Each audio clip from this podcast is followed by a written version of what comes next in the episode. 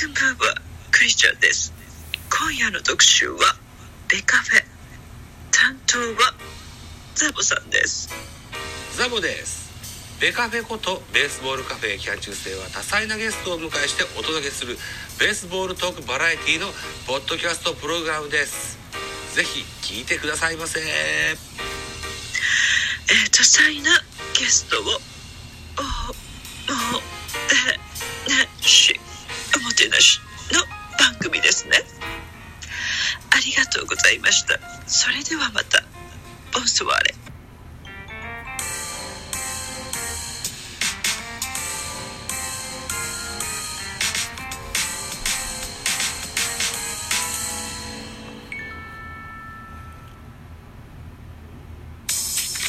はい、どうも、ザボでございます。ミドル巨人くんでございます。よろしくお願いします。この番組、ミドル巨人くんは、巨人おじさん、ザボが巨人を語る番組でございます。といったところで、うーん、2月の5日の、巨人のキャンプ情報などをお届けしたいかなというふうに思っております。まずこちら、えー、ソースは、スポーツ報知。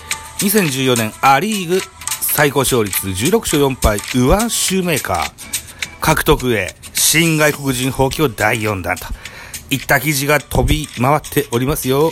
えー、まずは巨人が、あ新外国人投手として、全ジャイアンツのマット・シューメーカー投手35歳の獲得に動いていることが4日分かった。こんな記事ですよ。はい。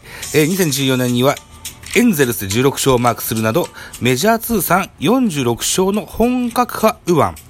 交渉は進められており、すでに条件は合意に達して、メディカルチェックを残すのみという情報もある、円熟味ある投球で、先発ローテの一角としての期待がかかる立派な顎ひげがトレードマークの、右腕が V 奪回、そして悲願の日本一へのラストピースとなりそうだ。原、原巨人のこのオフ、4人目となる外国人補強の動きが判明したメジャー通算、うんぬんと書いてありまして、続き、えー、シューメーカーは188センチの長身から、平均148キロの直球を投げ込む本格派右腕。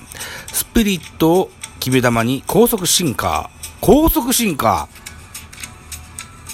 シンキングファーストってやつだ。ほー。スライダー、ナックルカーブも持ち玉とする。その経歴は苦労人と言える。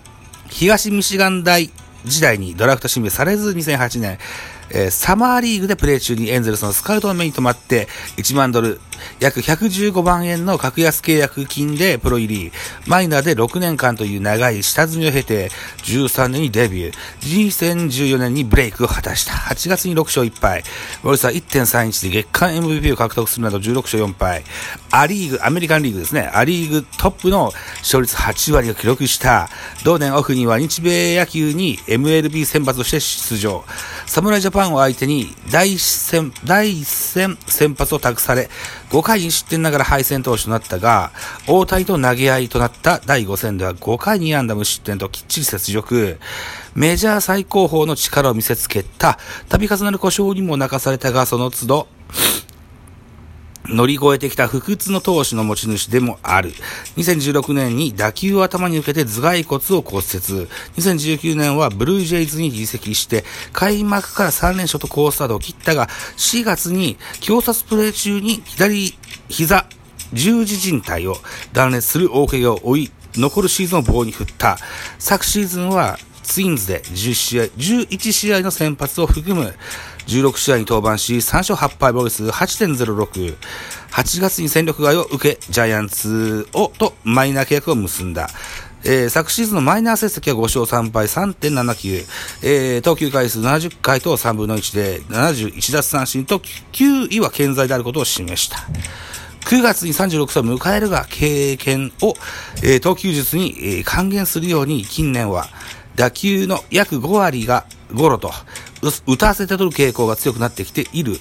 まだまだ1000球で輝けると判断して、白羽の矢を立てた、立派なごひげがトレードマークのワイルド系、右腕が巨人の V 奪回、そして日本一の切り札となるといった記事でございますよ。マット・シューメーカー。1986年9月27日、アメリカ・ミシガン州生まれ、35歳2008年のサマーリーグでエンゼルスのスカウトの目に留まりプレプロ入り、2013年にメジャーデビュー、2014年に16勝4敗とブレイクし、新人王投票で2位に入った2019年にブルージェイズ移籍21年には、ツインズなどでプレー戦188センチ102キロ、右投げ、右打ちのピッチャーですと。いったご紹介記事でございます。4人目だそうですよ。まだまだ取ると思うんですよね。さあ、でも36歳で、そういうハングリー精神旺盛なあキャリアのあるピッチャー、若い選手たちには、あのー、いい刺激になるかもしれませんね。はい。ぜひ楽しみにしたい。その顎ひげ、立派な顎ひげが巨人に入ってさ、反るのか反らんのか、この辺も注目ですね。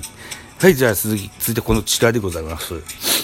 その若いピッチャー、えー、ドラニ山田流星ドラさん赤星雄志。いつか一軍ブルペン登場へ、上に行きたい、燃えると。いった記事でございます。巨人のドラフトに山田流星21歳、JR 東日本とドラフト3位、赤星雄星、投手22歳、日大が5日から始まる春季キャンプ第2クールの初日に1軍の練習に、えー、つい、えー、1日参加することが4日分かった。キャンプは2軍スタートとなっていた。原監督は第2クールでの1、2軍の入れ替えについて、まだまだそこはね、としていたが、ただ、ブルペンには来るんじゃないと、2軍選手の練習参加を示唆していたと。えー、即戦力として北のかかる両右腕。第1クールではブルペン入りした2人を、えー、新岡智弘二軍監督45歳が連日視察、やっぱり社会人と大卒で来てますから、それなりにしっかりしたものはできていると思います。